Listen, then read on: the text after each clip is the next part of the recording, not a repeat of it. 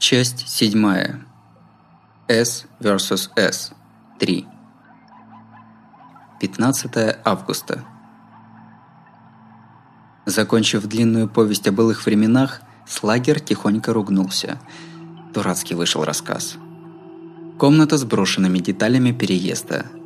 Сидя в квартире Арики, между набитыми вещами и картонками, Кирису Ейтира сравнительно нормальным тоном рассказал о своих юных годах. То есть э, вы были знакомы? Только в детстве. Потом вообще не виделись. С друзьями детства всегда так, ага? Так-то оно так. Но ты, дружок, представь себе эту историю в старшей школе. Репортеры бы совсем озверели. Два гения одной эпохи. Гений – не более чем любительская оценка, удобное словцо для похвалы. Но существуют и монстры, которых практически искренне признают миллионы – в мире спорта они особенно заметны, ведь рекорды ставятся строго определенными правилами игре. Чутье, яркие движения и прочие метафизические оценки – все это пустое. Только выдающиеся рекорды – истинная мера. Математика не приемлет субъективного наблюдателя и подчиняет его. С этой стороны, Кирису и Игуру Макадзуми были игроками – без ложной скромности, коронованными именем гений. Эти двое – друзья, что соперничали с детства. Их история настолько последовательна, что для нас, простых людей, на уровне не поучительной байки, а уже чего-то такого, что берет за душу. Потому-то я никому и не рассказывал. Больно кому-то нужны старые сказки. Взять тебя, начни копаться в твоем прошлом, ты бы велел мне заткнуться. М ну да, если подумать. Но что-то не так. Обычно же всплывает именно это. Что насчет рекордов в младшей лиге? Старая команда не рекламировалась, что ли? Ну, какой-нибудь спецобзор для тебя сляпали, через какие-нибудь интервью старые. Это да. В этом самом, в рассвете-то каждый говорил, что со мной играет. А, честно преклонялись перед заведомо недосягаемым а к такому гению, что почти в пределах досягаемости питали откровенно черные чувства, наверное, это стандартная реакция.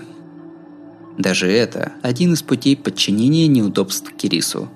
Много чего рисуется в воображении, но лучше не буду думать, в каком одиночестве приходилось Игруми стоять на вершине. И Кирису вряд ли для этого мне это рассказал. Однако «отобьют, умрешь» – это же как если бы каждой подаче играть в русскую рулетку. Шесть лет подряд, без послаблений. Это уже какая-то страшная сказка. Игурума Кадзуми. Даже для чистого релиф-питчера ноль защит – дар свыше. Видимо, он вставал на холм где-то на седьмом ининге, но понятно, почему Коалагаока при участии Игурумы не давала противнику ни одного очка во второй половине. Я и тогда думал, что они крутые, но не настолько, чтобы не то что проигрышного счета, а вообще хитов не было. Если бы он выходил сразу, была бы perfect game. Стаж, внешность, биография – ничего не известно. Несмотря на это, серийного маньяка-убийцу называют просто Синкером. И все. Понятно. Для Игурумы Кадзуми более подходящей клички просто не найти. Но на третьем году старшей школы повредил локоть и ушел – Переработал? Кто его знает. В любом случае, его стиль вбрасывания не заглядывал вперед. Кто что не делай, травму невооруженным глазом можно было проследить. Все-таки мы с ним учились в одиночку. Тренер инструктирует на эффект, но прежде всего учит, как подольше продержаться. Но Игурума не любил тренеров. Говорил, что эта медлительная учеба пусть достается тем, у кого бывает резерв. Что ему это не нужно – Наверное, это было бессознательное сопротивление, родившегося социально слабым. Жизнь без уверенности даже в завтрашнем дне. Нечего терять. Именно поэтому с таким напором идти к разрушению. Бейсбол, не нуждающегося в учителях Игурумы Кадзуми, был опасен для него самого. А в конце пути его правая рука проиграла всему – Получается, он берет реванш через синдром А. Став одержимым? Я на 99% уверен, но как бы убедиться? Убедиться? Ты серьезно... А, ну да, это же днем было. Ерунда, забудь. Что? Кирису машет рукой, будто отгоняя комара. Не хочется думать о таком, но я что, лично встречался с нашим маньяком? А вдруг, э, только вдруг, я то и дело почти натыкаюсь на разных психов. Ужас. Ладно, это я потом в блокноте найду. Слышь, Кирису, что ты хочешь сделать с Синкером? Понятно, что одержимого не вылечить. Значит, э, хочешь либо поймать и отволочь в участок, э, либо сделать его городской легендой? Да не. Если полиция его сцапает, пусть. Он мне весь СВС портит.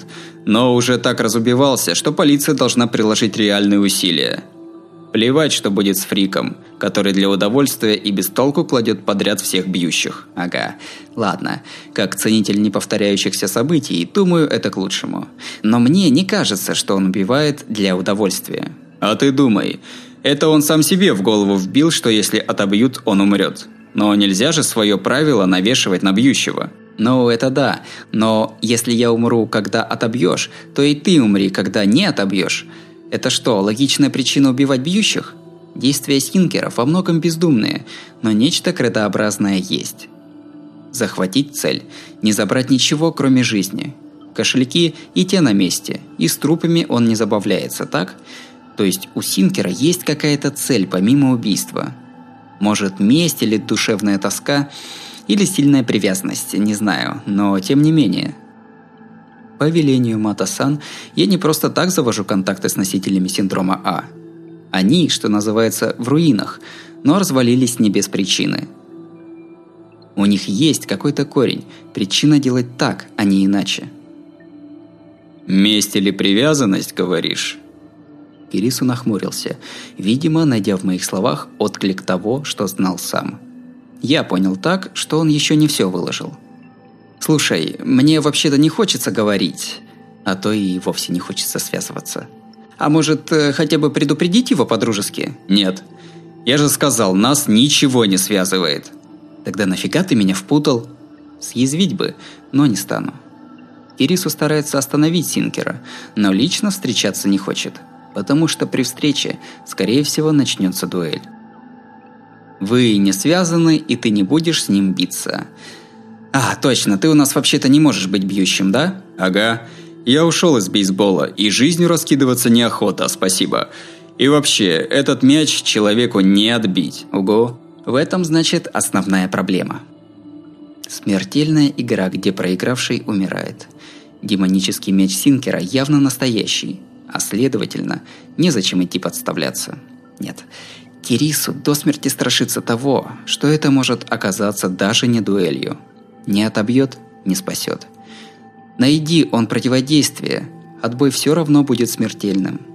Жестокое правило. Эта игра к Кирису изначально несправедлива. Ладно, будем ли участвовать в играх Синкера – другой вопрос. Э, вот просто для примера. Вот ты оказался бьющим, как ты будешь действовать? Да никак. Как? Против Синкера второй ступени я не совмещу. Ну, если по логике, то любой скрюбол, попадающий в страйк-зону, можно отловить. Но свинг – это мир в секунду. Просек вид скрюбола, выполнил поправку, и если потом, после броска, будет еще смена траектории, уже не среагируешь. Страшные вещи, говорит, да спокойно так. Вот поэтому другие бьющие говорили про Кирису Ейтира, что так просто нечестно. Главное, чтобы мяч попал в страйк-зону, зону, куда может попасть свинг. И этот парень точно попадет в любой скрюбол. Экстраординарные, статический глазомер и скорость реакции, взрывная сила белых мышечных волокон и точечная концентрация уходят в технику.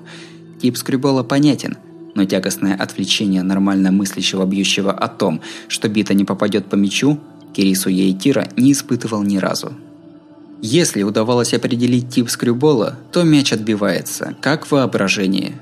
Вот нормальное мышление этого гениального слагера. Это уже не бейсбол, если второй раз меняется.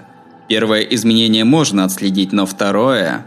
Просто не среагируешь. Второе изменение, когда я уже оценил тип и траекторию. Скрюболы, изменяющиеся, когда уже среагировал, не подходят прежнему беттингу. Все так. То есть либо надо сбить второе изменение, либо вообще не выходить на бой.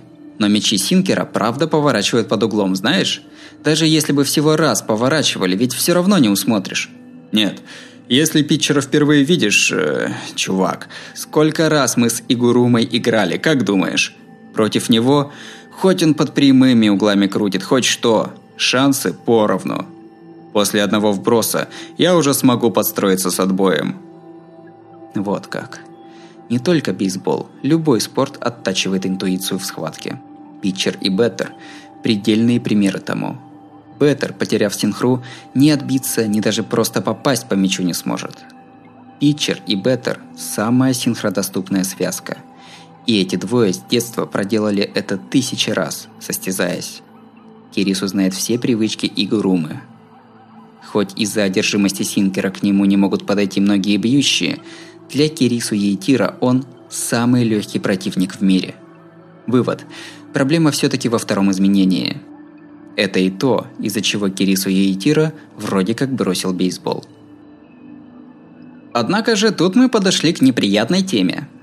Ну и дела. Правда, как параллельные прямые. Сдаюсь, говорю и поднимаюсь с коробки. Спрашивать, почему ушел, постороннему совершенно не стоит. Парень, не знающий слова «крах», без каких-то указаний сам сломал биту. Словно птица в небе взяла и самовольно сбросила свои уникальные крылья. Мне не понять этой горечи, и грешно пытаться узнать ее. Впрочем, да. Но ты выручил Секуру Юмию. Зачем? Как приятель, я обязан спросить. Это по работе. Взял деньги и спрятал его. У меня сейчас служба такая. Понятно. Ишь, поумнел за полтора года. Как все хорошо запоминаешь. Хотя прилипло то, как жить взрослому. Кирису досадливо щелкнул языком, заметив иронию, и встал. «Хватит об этом. Забудь про СВС, ладно? Просто отдай Синкера полиции».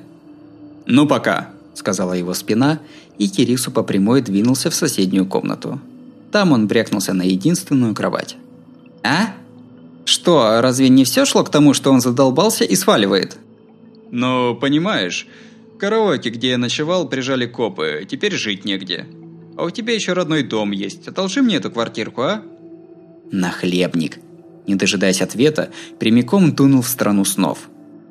Ну, я не против. Эх, что ж ты толстый такой? Хм. Наверное, я перемудрил, когда думал, что он по душевной травме все бросил.